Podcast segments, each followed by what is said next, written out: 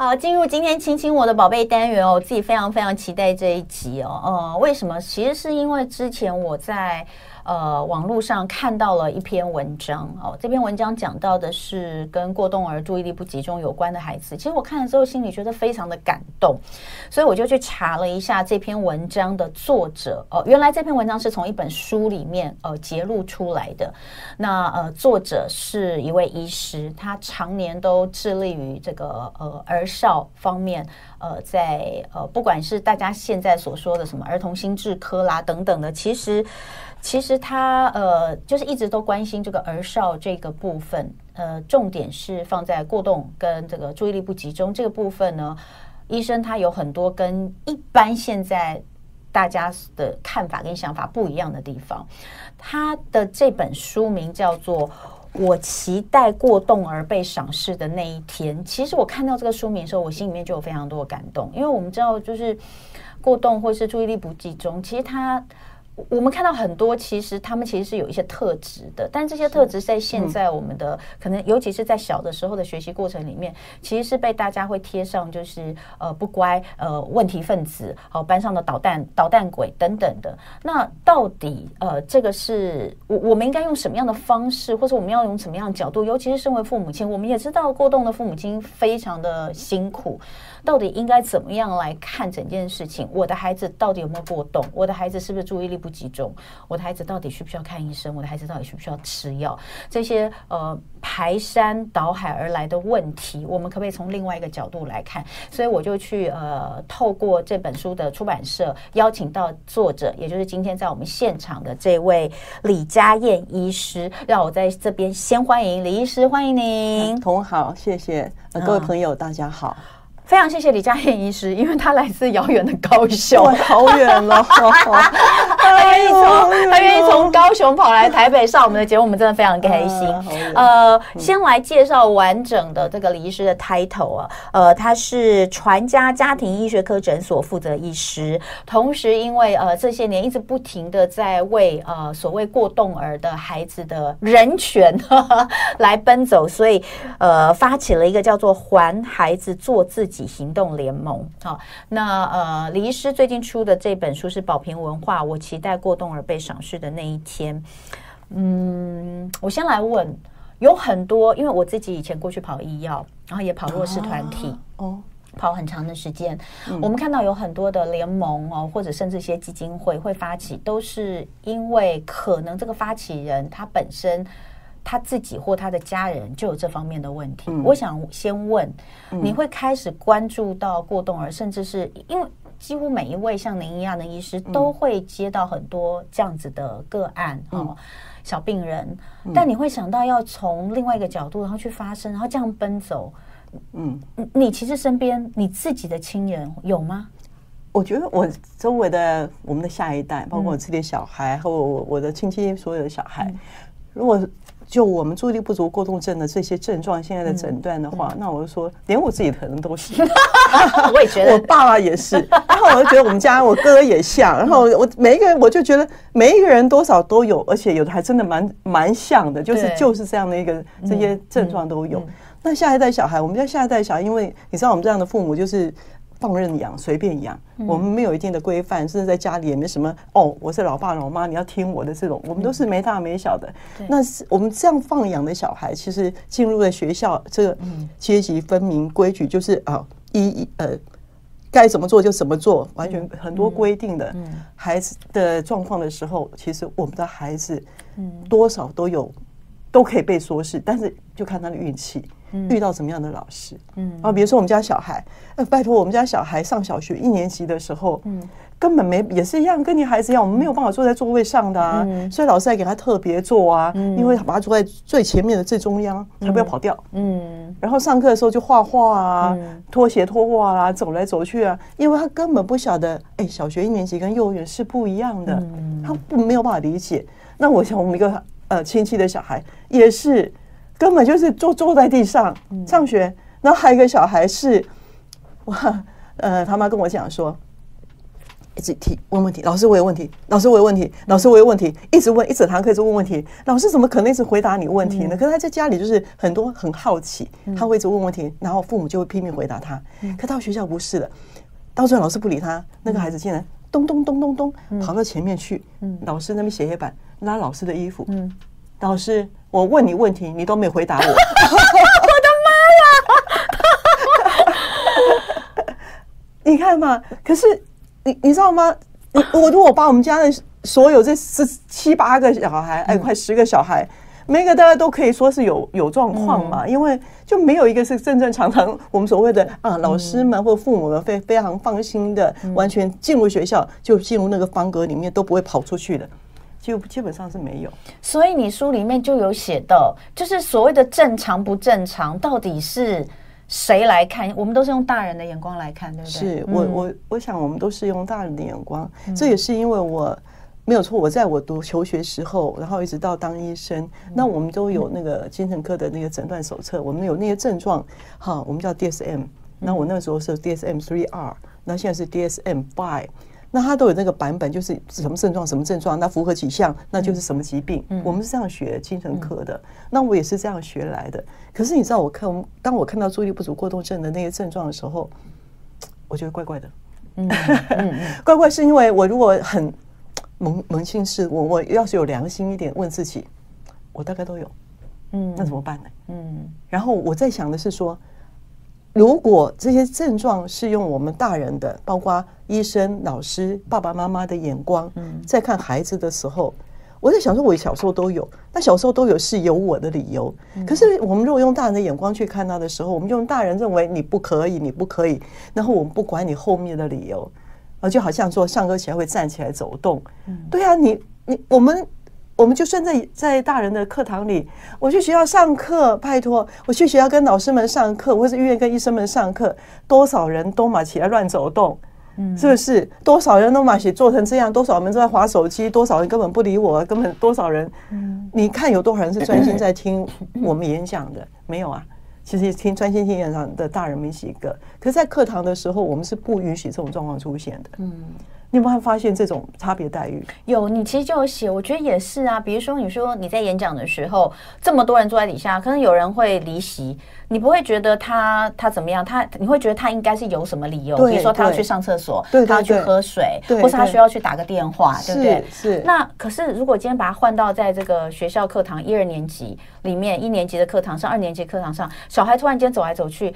他也许是想要去上厕所啊，他也许只是就是坐很酸，起来活动一下。哎，我儿子有讲过，我说你为什么？他说我觉得腰很酸，我要起来活动一下筋骨。尤其是 尤其是刚小学一年级、二年级，然后就像嗯，之前又是疫情期间，其实很多孩子已经不太知道叫什么教室有教室的规范。规范，那要适应这个从没有规范到有规范，那是要有时间，而且最重要的是他不晓得为什么。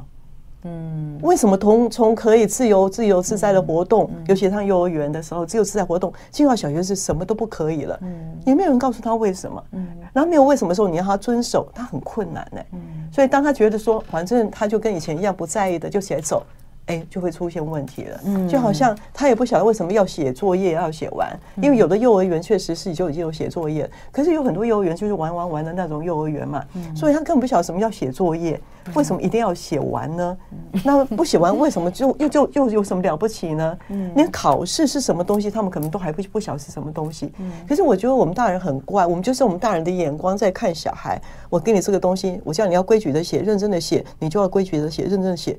他不想为什么？因为对他的生活来讲，这是一件非常无聊、痛苦的事情。嗯，那我为什么这么无聊、痛苦的事情，我却要乖乖做呢？嗯，为什么？嗯，我我就觉得，如果我们把自己化身为那个孩子，去看我们认为你有病的这些症状行为。我觉得好冤枉哦，所以呃，在这本我期待过动儿被赏识的那一天书里面，其实一开始就有写到，用儿童的角度来看这些注意力不足过动症，感觉上其实都是很正常跟很自然的哈。我们讲到有几个，比如说呃，第一第一部分又把它分成两部分，一个是注意力不足，一个是过动嘛，对不对？注意力不足有哪些症状？就是粗心。这粗心，我我我后来啊，我们姐姐到十七岁的时候，到已经现在我们姐姐十七岁，她在那个小学跟小学的部分，我也是非常的痛苦。后来我就这个告诉我自己，初心没药医，算了。我除了提醒他，哎，你要检查，检查能怎么办呢？你能够因为他粗心把他吊起来打一顿吗？打一顿也不会有任何的好处，你也不应该打他。粗心这件事不是每个人都会有，都会。而且我我告诉你，我都还有那个，我我觉得我一个麻烦的地方就是，我小时候的记忆还非常深刻。虽然我已经六十多岁，我都还记得我小时候，每一个小孩都从来就生来就粗心的嘛。对啊，因为那是一个非常放松的状态。但是你会发现，你粗心会被处罚。嗯。然后我永远记得我是小学五年级，被我们那个导师训练到要细心的。嗯。然后什么事情都不能忘记。啊，忘东忘西也是我们很习惯的。那你怎么被训练的？因为他。叫我当班长，哦，然后会用连坐法，哦，嗨，就是我每件事情都要记得，他交代什么事情一定要记得，然后我很多事情我都不能粗心，因为我必须当代表，哦，然后如果班上有谁没有做好，连我一起处罚，哦，对，所以那个连坐法实在是一种很不人道的做法，因为刚开始我我就不清楚，我还会直问老师，我说又不是我做错的。为什么要罚你？为什么要罚我？他说：“因为你是班长。”嗯嗯，然后我才知道这么可怕。哎，那我所以我我告诉你，我那时候我就觉得，我要从一个很粗心、很随性的一个人，变到很细心，什么事情都不要不能忘记。而且那时候我考试，我都要考一百分。嗯，所以我必须考试卷写完，我必须很仔细，而且要细心，要检查。我觉得我好痛苦哦，可是我努力逼自己做到，逼到。五年级、六年级快毕业了，我都觉得我快受不了，我快撑不住了，嗯，我快崩溃了，嗯，我那个感觉我都还在的，就是我要从一个很粗心、很随性的一个孩子，变到一个非常细心的，什么事情都要做得好好的，不可以粗心，那是一个非常痛苦的过程。我们听众朋友可能会问说，哎，那李医师，你其实应该要谢谢那位老师啊，因为他养成了你这样的习惯，所以你后来考上医学院，你成为医师啦。没有没有，后来嗯，到国中的时候，我其实后来就。呃，放任自己，回归本心。对对对对对对，因为没有人老是这样管你，然后我就觉得哦。我终于可以松一口气了，不然我真的我觉得我快撑不住了。嗯，但如果继续这样一直逼我下去的话，我真的会完蛋。嗯，好，所以我们刚刚讲到，就是说，哎，第一个注意力不集中，可能就是他会分心；第二就是可能很难持续专注哦。但是你又会发现，哎，他可能上课没办法，但是他在家里面看书，他看超久，他可以看两个小时都不动，哦、对，对不对？我就是觉得现在很诡异啊，嗯、因为现在我这诊所来的小孩很多是上课没有办法专心上课，嗯、作业没办法专心。写，可是他可以好好阅读他爱读的书，他可以做乐高做两个小时都不动。阅读文字是最困难的，因为乐高它又还有各种颜色，有一点刺激。可是阅读文字，而且不是绘本，不是漫画书，它是可以读那个文字书。对，然后他可以乖乖的坐在那里读文字书，可以读一整个上午。对，然后你问他，他完全是有读进去。然后被诊断是注意力不足过动症，我完全。很不服气这样的诊断。好，我们先停在这里哦。待会回来我们就来讲更多。就是如果你觉得你的孩子曾经被老师，或是你自己觉得，或是医生说，呃，他可能有过动，或是注意力不集中，但是是不是就是我们底下所看到这些？他有没有其他的解释？应该这样讲，就我们从其他角度看，他有没有可能，其实它是一个自然的现象？那当然，我相信很多人就想问说，那好，如果医生我不正，我不介入。我不用医药介入，那接下来会演变成什么样？我相信也有很多家长想知道。那我们在这边先停一下，待会再回来。欢迎回到生活同乐会，今天礼拜二，亲亲我的宝贝。我们的主题是我期待过动而被赏识的那一天。今天在现场的呢是呃这本书的作者，同时他也是传家家庭医学科诊所负责医师，以及还孩子做自己行动联盟的发起人李佳燕李医师。呃，李医师，你自己当时就是选择精神科吗？不是，我是加一科。加一科，对。哎，可是为什么你会有这么多的小病人？其实我们家庭医师，嗯啊，应该说我们才真正的家庭医师，应该是从孩子。出生一直看看看看到他结婚啊，生小孩，就是从一个家里面，不管是大大小小、老老少少、男男女女，都是要看这位医生的。对，这叫家庭医师。只是说，因为台湾没有真正家庭医师制度，他没有建立起来，所以我们还是习惯只是看感冒再看家庭医师。可是事实上，家庭应该是这样的，而我的诊所就是这样的诊所。嗯，所以我们我会发现，像我们很多的病人是从小我看的，然后哎上了小学之后，突然间。变成说，对，我上我的书写的第一个个案，那也是我的病人，所以也是我的朋友的小孩。但是我认识他们家，还有认识这个孩子很久了。那一样很也是被老师说就是注意力不足过动症啊，很多好几个，一个越来越多。以前刚开始我当医生当三十多年了，我发觉是，早期十年没有这样的状况，嗯然后越来越多，越来越多。我觉得这这这怎么回事啊？嗯，那这些孩子都是从小就是我看我当然很了解他的状况，嗯，所以当这样的医师呃这样的病人这样的小孩呃被老师认为是注意力不足过动症，然后带去看医生，带去看医生，很快的也被诊断，我当然会觉得很纳闷啊，嗯，我真的很纳闷啊，就像我书上写的第一个个案，那事实上也是我特别会投入。最主要的这个个案，他开始的等于是丢下了这块石头，在水面上丢下了这块石头，就是引起了涟漪，然后我就这样一直下去了。对，在那个故事里面，我觉得呃，李师可以跟大家分享一下，就是呃，妈妈就是对非常的。非常的焦虑哦，也非常的难过，因为孩子被要求带去看医生。对对，因为上课不专心，然后考试也考不好，然后被要求要带去看病，然后妈妈就真的带去，然后看儿童精神科医师。然后在看诊过程中，妈妈跟我分享说，其实医生没有跟孩子说了多少话，然后就是填要分了两张量表，一张给你填，然后一张给老师填，然后填完之后，哎。第二次说孩子没有带来没关系，孩子都要补习上课没关系，那你妈妈带着量表来就好。那那量表，妈妈在写的时候也觉得说，其实也没是完全符合这个量表所说的症状嘛。然后可是医生看呢就觉得你还是吃药看看好了，因为你们家小孩如果说吃药之后呢，哎成绩就有进步，那表示这个药就是有效，表示他就是注意力不足过动症的孩子。就这样下诊断，也这样就开出药。第二次看病就开出药了，所以那个妈妈就吓一跳了。说怎么会是这种情况？所以妈妈写 email 给我，她的标题就写“疯狂看病记”。嗯，然后那那那封信是让我觉得说没有错，我经常听到。可是当我的呃朋友也遇到就是这样状况的时候，我当然很希望能够去到底这样的现象如何去改变，因为这是不对的。嗯。那我还特别还有找这个朋友出来聊，嗯，聊说你们家小孩到底在学校怎么啦？嗯啊，就根本你知道我那个朋友是法律系的，嗯，然后他的爸他的先生也是一个很有名的大律师，嗯，然后你知道在这种家庭养大的小孩会怎样？就是一个辩才无碍的孩子，对，嗯，所以老师上课，老师很多的规定，他会起来问为什么，然后说你没有道理，然后说你违法。所 以你们说会跟老师直接这样辩驳，他说老师违法。对，那你看嘛，那老师上课遇到这样的小孩，当然讨厌呐。所以就非常对他孩子非常针对。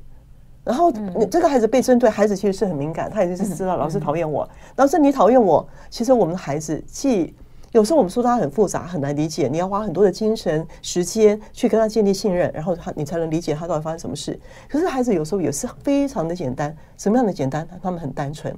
有恩报恩，有仇报仇。嗯，所以我知道老师你对我非常讨，你讨厌我，你对我反感，我当然了解啊。我就我就你上课我就捣蛋啊。对呀，对，所以这孩子就是这样。哦，所以我听妈妈这样叙述之后，我就说算了，转班转学的啦。因为这个老你跟孩你的孩子跟老师已经杠上了，你再去跟老师沟通也没有用嘛，就转学了嘛。就转学了之后呢？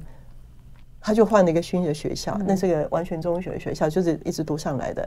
然后在孩子毕业的时候，妈妈特别去感谢老师，然后写了一个卡片，拥抱老师，泪流满面了。他说，因为他碰到这个很好的老师，他很家很了解他们家小孩的特质、个性，然后的孩子都在这个老师的旗下，就什么问题都没有，一颗药也不曾吃过。然后很感谢这个老师，说我很。能够碰到一个能够真心了解孩子的人很难，那更难的是他是他的老师，嗯，衷心感谢。那这个孩子现在后来就读那个读大学，嗯，那现在已经出国留学，法律系吗？我不知道，他后他英文很好啊。好，所以我们在这里看到什么？就是说，是不是真的有太多孩子他被过度诊断了？那药物的介入是不是也是过度治疗了？也许他其实换一个环境，或是换一个学习跟指导的方式，他就没有这些问题了。那呃，你的观察哈，您的观察，你觉得？因为我们当然可能没有办法有有有这样的一个数字，因为没有没有，因为我没有办法，我只有我每个孩子来都会有一张表让他填，然后就累积了几百张的纸这样。那但是每一个孩子来找我的时候，我一定会从先从生活起居开始问起啊。对，好，因为我们也知道，我们现在孩子很多根本就是没有睡饱啊，嗯，没有睡饱去上学，他本身就没有办法集中注意力啊，嗯，然后就很容易躁动不安，很容易易怒，嗯，但是没有睡饱，所以我大概都会从生活起居开始慢慢问。几点睡啊？几点起来啊？平常吃什么啊？他有什么运动的时间没有啊？那放学之后的生活是，我就会从早上几点起床，一直问问问问到睡觉前，然后礼拜六、礼拜天，然后我会从这样开始问，是因为我们会发现很多这种被认为是过动或注意力不足的小孩，他的生活里面根本没有动的时间呢，嗯，很可怕哎，嗯，你看这种从不管从幼儿园或者是小学、国中的孩子。明明就是一个需要非常多体力消耗，而且我们的运动本身也会促进我们脑部的发育，它是没有时间的，因为时间从早上一直一直排到排的满满的到九点。哎，我们一般的孩子哦，比如说以小学这个阶段，到底他一天需要多少这这个活动，而且是真正在动的时间，不是什么做做操啊、扯扯铃的。很多很多很多父母是那种很多妈妈父母就会告诉我说有啊，他有运动啊，每天骑脚踏车，骑脚踏车去上学，每天骑车回来，脚踏车骑多久？五分钟到家了。这这不是运动，那有人会说啊，放学我会带他去溜滑梯，嗯，荡秋千，那也不是，这也不是，那是玩耍。说玩是归玩，运动是归运动。所以我书上有写的第一件，我们如何去帮助我们这样的孩子，不管其实不管你的小孩是不是注意力不足过动症，我觉得每个孩子都应该这样养的。你要让他睡得饱，你让他吃得好，你让他动得够，你要让他玩得爽。嗯，这是本来就是一个儿童人权呐。对我来讲，那是一个儿童人权。你基本你要让他先。这样的一个基本的生活可以过得好之下，嗯、那你再来要求寻求其他的嘛？嗯、其他的我当然会希望每一个孩子，我们会去看他在学校发生什么事。嗯，那如果哎，我这样听听听之后，所以听到都听两个三个小时，听听听之后，你会发觉这老师问题太大了。就像你曾经遇过的那个老师，很多几乎遇到很多的都是学校的老师的问题太多了。嗯，那老师要求非常的严格。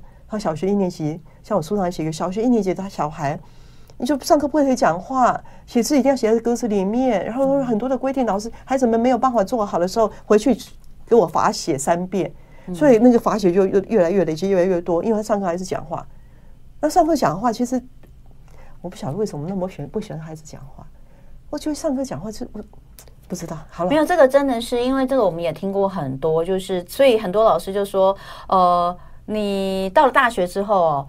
学生都不会讲话。对，你问你在课堂上没有学生，你问有没有问题，没有学生要理你，从头到尾都没有声音。对，就是因为他们从小的过程当中，问问题都会被骂，讲话都被骂。我有一个朋友的孩子是这样，他在国外，哎，也是我们一位来宾。他在国外，他们待到孩子大概回来的时候是小学三年级，所以孩子一直都是在在美国，就是接受的是这个美式教育。美式教育是非常的呃，对，努力努力教鼓励大家这样这样。就他后来小学三年级。就回来就是就是在还是在我家附近的一个小学哈，反正 anyway 就是他上课就是就是跟你刚刚说那个孩子一样，他会一直问问题，他会一直 question 那个老师，他会提出质疑，老师非常不爽，老师觉得说你你有什么问题？老师跟他说你有什么问题，你可以下课再来问我，你这样其实是打打乱我的生打打乱我的教学。可是他觉得为什么不行？我在上我下课我就会忘记我要讲什么，所以我现在觉得有问题我就应该问。后来他就被老师贴上标签，就难搞，他就变成一个问题学生。那当然就是有被老师针对什么什么，后来非常的痛苦。他痛苦到后来妈妈带他去，也是去看儿童精神科，因为他他情绪太差了。到最后呃沟通无效未果，后来他转去欧洲学校念念书。他说去欧洲学校就好了。是。你看嘛，我我就觉得真的是很遗很很遗憾啊。就但是我想要讲的就是，很多老师也会，我我们现在先讲老师面哈，或是很多家长面，他会说，同样一年级、二年级啊，为什么别的孩子就坐得住啊？为什么你的孩子就坐不住？我这这是规定哈。我我现在讲的是另外一方哈，您一定听过太多这种质疑。我现在扮演一个呃这个。这个质疑的角度，对，算是一年级，算是二年级。虽然你说他需要动，虽然你说他他天生就是应该要玩，对，但就是有这么多孩子都可以好好做完啊。他他的写字就可以写的这个好好的啊，哈。那或者是他就可以上课不要走来走去，这是规矩。我们人就是在一个法治社会下，本来就需要规矩。别人能做得到，他做不到，那是他的问题。嗯嗯，对，我书上也有写这样的，因为呃。如果我们要这样去养小孩或者教育小孩的时候，其实我们就不需要学校，我们只需要一个工厂。嗯，对。我要说的是，我们常常会说，我们现在有很多的绘本，我们在标榜，呃，你有每一个没有个每个人有每个人的特色。嗯。那我们在教育的现场，我们要求的是因材施教，适适才适性。嗯。这个都是口号。嗯。因为如果老师会说出这样的话的时候，你就是在违背你自己的教育专业。嗯。我们教育是要告诉我们，我们会因孩子的状况，然后给予不同的教育的方式。嗯。家里的教养也是一样嘛。你你不管是生了两个或生了三个小孩，你会因为孩子。不一样孩子，你知道，哎，这个孩子的特质不一样，你要用别的教育的教养的方式，他才可能会听。那就像你说那个很爱发言的那个那个孩子，你看他在呃美国的时候，他一定不会是困扰。没有，因为大家都这样啊。对，然后再来就是老师们上课的方式，嗯，就是我们其实不只是上我们老师上课，包括我们在家里家长们教养的方式，我们还是习惯用威权式的，就是我告诉你什么，但是我不会告诉你为什么。嗯，我们只会告诉你什么，但是不会告诉你为什么。那孩子会问，就是因为我不晓得为什么。嗯，那如果说在我们讲的时候就已经会告诉他为什么的时候，其实问题也会比较少。嗯，然后这是我们，我觉得我们在教育教养的习惯，我我常说现在是一个错乱的时代，就是这样，错乱不安、青黄不接的时代，因为我们过去还是习惯就是听从权威的，嗯那是一个威权时代，就是听从权威的，然后因那让我们没吹。嗯，好，以前就这样的话嘛，但是现在又不一样了。现在讲求就是你凡事要讲，我们讲法治嘛。法治什么叫法治？法治不是说老师说的算。嗯，你看我们我们就说法治，什么法治？法治是，比如说我们有些学校，我们有些是像我知道有些有学那些以人本为主的这种学校，涩谷学校什么的，他们的法律是由所有的人一起制定的，包括学生。学生，嗯，对。然后我们一起制定，我们一起接受，愿意接受这样的规范，嗯，是大家同意的，嗯。但是我们不是啊，我们的法制是老师说了算，嗯。那你看，像像我刚刚举那个例子，孩子如果觉得不以为然，为什么？嗯，那你就会被贴标签，然后被老师认为你有病，嗯，因为。老师是说了算。我觉得很可怕的一点是，刚刚您有讲到一个，就是过去这样子的事情，我们会说这个孩子呃没大没小没教养哈，然后这个是班上的这个问题分子哦，那这个态度不佳。可是这些年我不知道多久，有十年了吗？可以直接叫他去看医生，他会变成只是一个行为上的问题，变成他有病。对。其实你看，这就是问题，因为我也跟高雄市的教，我在高雄市，我跟教高雄市教育局也沟通很多次，他们也说，其实正常流程不是这样，就是老师是不应该直接告诉小孩的家长，你要带他去看医生。当你觉得孩子行为有问题的时候，你觉得你是教育专业嘛？那你觉得你是不是应该要在教育的现场、教育的场域里面先去协助小孩？他是不是有适应的问题呢？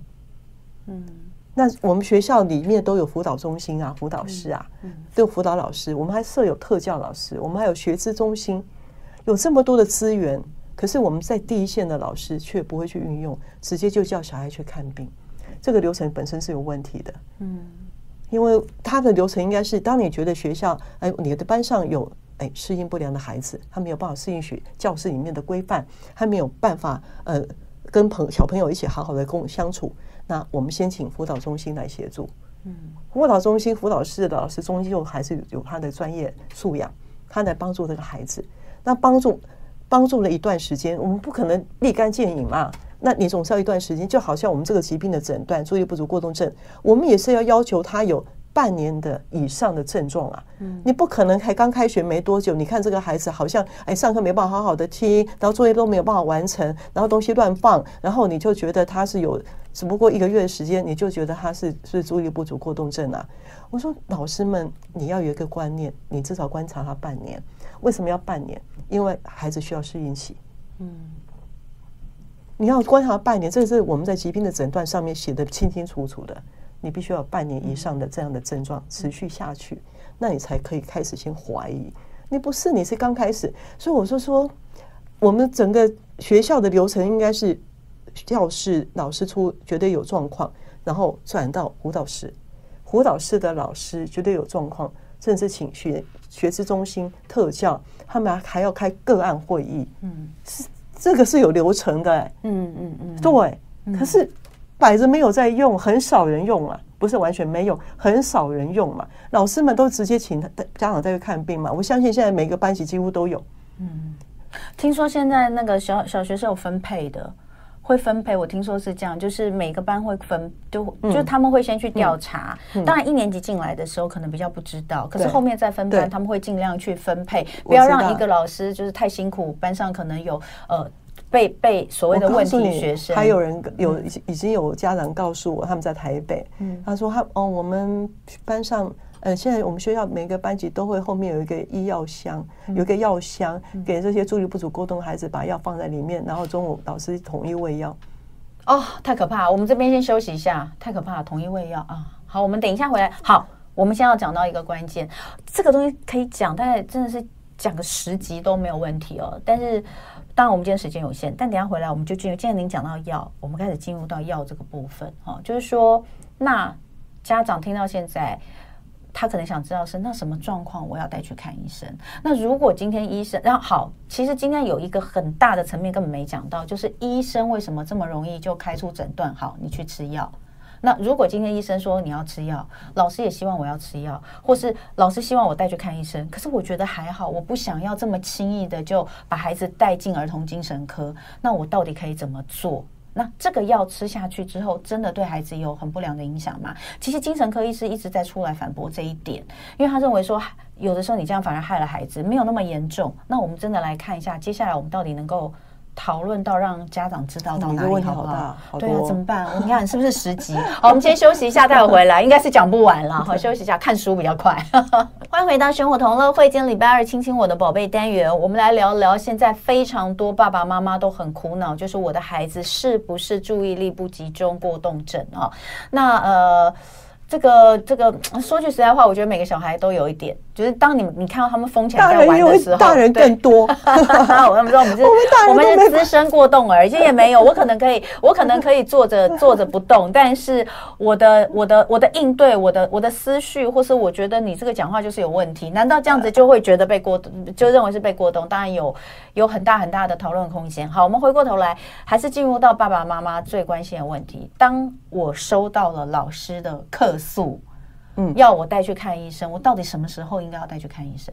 其实我这篇的这本这本书的台前面就讲这个问东西啊，因为如果老师客诉你的时候，你就看看，哎，我这孩子之前的老师有没有也讲过类似的状况？对，还有就是你有他有去上美术班呐、啊、音乐班呐、啊、什么班的这些班的老师们，是不是有这样的反应？如果通通没有，只有单单这个老师的时候，那你可以不理会。因为其如果我这个孩子真的有状况，他不会只有在上哎这个老师的时候才有状况，其他老师的时候都没有状况，那是不可能的。嗯，那他会选老师来有状况，表示是他这个跟这个老师有一些冲突，嗯，那没有解决。好，所以你要先看看其他的老师们有没有同样的看法。再来是你要了解说你孩子有这个状况，老师他是一个怎么特质的人，因为每一个人都不一样，老师也是每一个人都都是不一样的。那如果这个老师哦，你看就是一板一眼的，规规矩矩的，都什么都是不可以的，而且上课不能讲话，很多很多的规范，那你就知道，那我们很多孩子就会犯了他的禁忌。那他就很容易比较会觉得孩子是有状况。那你如果说，哎，不对啊，这个老师事实上是他是非常开放型的啊，那可是还是觉得我的孩子有状况。那我们当然就还是得想说，哎，可是不是真的有状况？再来是你要看孩子，他这个情形是维持是已经多久了？因为有时候是家里，比如说生了老二，嗯，老大就会有状况。对对对对，好，那因为他。的爱被剥夺了，那他就会在学校会，我常说在家里发生什么事，在学校时常就表现异常。嗯，然后你还要看这个孩子到底有没有整个生活上有没有变化，所以你要观察长一点的时间。好，那我我会说最重要的是，其实。要看他在学习上有没有遇到困难呐，或者是说他交朋友上面有没有发生困难呢？这也是我们在做这个诊断的时候要求的，就是说，哎，因为孩子嘛，他就只有读书学习，还有交朋友社交嘛。如果说他的行为表现已经让他这两个事情都没有办法做的时候，那我们当然就要开始担心了。嗯，好，所以我觉得最重要的是这，而不是说，哎，他学的也还不错啊，他朋友也很多啊，那去就是上去课的时候爱讲话，那老师就认为他有问题。哦，这个我不认为他有病，嗯，因为就这个孩子而言，他的生活是没有问题的。嗯，哎，比较有有问题的是老师。嗯。嗯，但是是干扰老师上课，但是自己的学习他并没有干扰到自己的学习，他还是可以学得很好。那同学还是可以跟他，他还是跟同学知道怎么样去社交。那这个不是病，嗯，所以老师可能要去思考他自己的教育的方式要怎么样的去改变。然后再来讲的是我们服药的问题啊。服药其实我相信服药对很多的孩子，很多的被认为是注意力不足过动的孩子是有帮忙的。但是我要说的是，呃。他确诊是要在很审慎的评估评估之下所下的诊断，而不是像我刚刚举的我书上举的这些例子，哈，那很快的，有时候也不晓得是他家里的出了问题，有时候不晓得是老师的问题，因为在诊所的孩子们很多，我听一听是老师的问题的时候，我都是叫他转学，然后转学之后有病都变没病了，嗯，然后我当然还有孩子是出国的。出国就没病了，就像你说的，去到欧洲他就没病了。嗯，哈，那这种你就知道说，他不是这个孩子本身的问题，那是因为他的特质在这样的环境里面，他是没有办法啊。所以我我不能说，哎，所有孩子都不用吃药，我从来没有说过这样的话。嗯，但是我要知道，我要说的是，请他在很审慎，而且是有一段长时间的评估之下，然后确定他是这样的诊断。那他服药之后，也确实对他有帮忙，因为我们也碰过很多孩子吃了一年药，一点帮忙也没有。那在吃什么？我还遇过吃三年也没用的，那还在吃什么？那没有用，他怎么会吃？有很多是吃了之后，他好像很很很显著。还还有就是说有什么用？就像我们有孩子吃了之后，真的会变乖，就上课的时候不会不会起来走动了，可是上课一样听不懂。嗯，你知道吗？所以这个孩子其实他的问题不是在于他。会乱动，还是注意力不不足过动，而是他学习有障碍。他学习有障碍，听不懂他就起来动啊。但是吃了药之后，他可以不动，因为那个孩子就告诉我说：“你有那种很奇怪的感觉，就是你想动动不了。”那孩子告诉我的，嗯，但是他说我上课是听不懂。其实这个东西跟有一些成人的忧郁症的用药有点听起来的作用有点像，因为我记得我以前有一段时间有忧郁症，然后那时候也吃了呃忧郁症的药。就以前就那时候忧郁症的时候，你就会一直很想哭，你就情绪好像很容易波动。吃那个药之后，你真的就不会哭，嗯，但也不会笑了，嗯，就没有没有情绪。所以我说这样的状况，事实上这个孩子是事实上是学习障碍，你要可能要给他的是。呃，不一样的教育的方式，那不是只是用药。所以我说用药要非常的小心，要非常谨慎。那另外长长期用有什么副作用？呃，其实我不是，我从来不想药物的副作用，因为你 Google 都可以找到，或访单也有。但是呢，就是我们的孩子吃完药是不是会更有自信？这是我是一个问号的。没有错，吃药之后好像就比较不会被老师贴标签，然后不会被老师骂，那不会被处罚。但是这个药物带到底带给孩子的是什么？因为我们后来就会发现，孩子变成是讨药吃的小孩，嗯，他会自己主动要讨药吃。那即使经过的吃了五年、十年了，你叫他，哎，你好像现在状况不错了，那我们是不是可以停药？他会不敢停药。那我们说增加他的自信心，我变成我就看着觉得这不是自信心，这是对药有信心。对自己没自信，他可能会觉得自己所有的成就或是所有好的表现都是来自那个药。如果没有那个药，我就会变回被大家一直骂的那个小孩。对对对，我我碰到了，嗯、我碰到的孩子是有几个，就是他不敢停药了，嗯、所以我就会觉得用这个药的时候是真的要很审慎。嗯，那个医生，你知道你里面有一篇我看了哭了耶，就是那个有一个你说你在演讲，演讲完之后有一个妈妈走上台。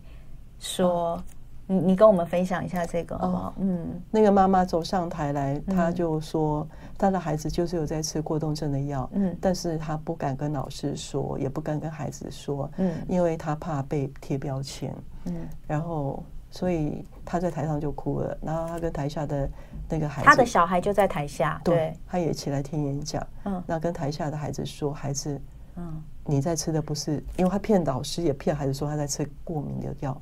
你在吃的不是抗过敏的药，嗯，你吃的是过动症的药，嗯，然后孩子在下面哭，妈妈在台上哭，嗯，所以那一次我们真的后来，呃，我认识演讲师跟信佳慧，是一个已经去世的信佳慧老师一起讲。信佳慧老师也是我们我非常非常佩服的对，然后嗯，那信佳慧老师他就把他那时候在台上讲了一本故故事书，就是长袜皮皮，然后就把长袜皮皮那本故事书冲到下面去，送给了那个孩子说。